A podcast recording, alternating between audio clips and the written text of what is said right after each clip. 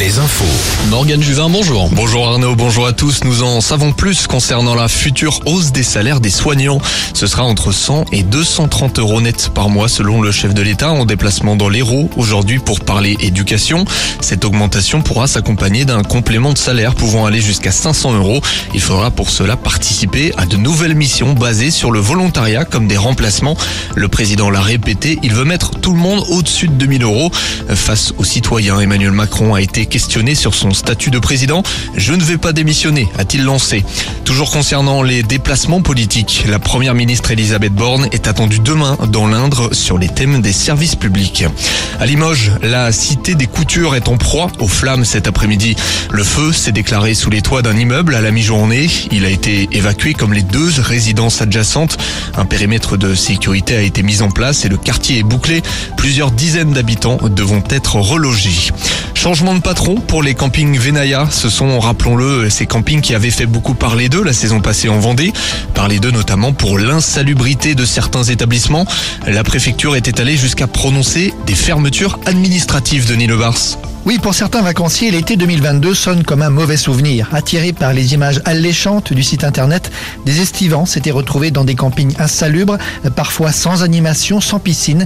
Certains avaient quitté les lieux prématurément, non sans avoir alerté les médias. Quand vous arrivez dans un camping 4 étoiles, que vous faites deux heures d'attente pour avoir juste des clés de logement, que vous vous rendez compte que votre logement est complètement insalubre, que la terrasse est branlante et dangereuse, que les équipements ne sont pas là, bah vous êtes un peu déçu dès l'arrivée en fait. Depuis l'été dernier, la direction du groupe, propriétaire de plusieurs campings en Vendée et en Loire-Atlantique, aurait indemnisé 600 clients.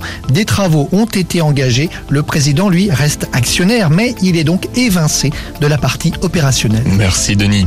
J- avant l'envoi des chèques énergie pour près de 6 millions de ménages. Ces chèques destinés à adoucir les factures varient entre 48 et 277 euros selon votre revenu fiscal de référence. L'envoi s'étend sur 7 semaines, près de 2 mois.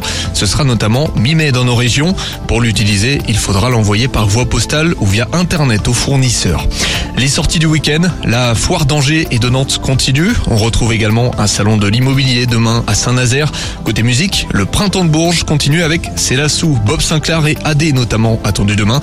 Jennifer se produit elle à Bordeaux, le Johnny Symphonic Tour à Rennes. Celui qu'on nomme Petit Tour de France partira de Bretagne cette année. D'après nos confrères du Télégramme, le Tour de l'avenir posera ses valises dans le Morbihan le 20 août pour la première étape. Une étape entre Carnac et Gacilly. Les coureurs devraient ensuite parcourir les routes de Loire-Atlantique au départ de Nausée. Une version féminine du Tour est également au programme pour la première fois. Départ le 29 août, la météo. La météo avec manouvellevoiture.com. Votre voiture d'occasion disponible en un clic. Le soleil, toujours au rendez-vous demain dans le Grand Ouest. Le temps sera ensoleillé, gêné parfois par un voile nuageux. Ce sera une journée de transition avant l'arrivée d'un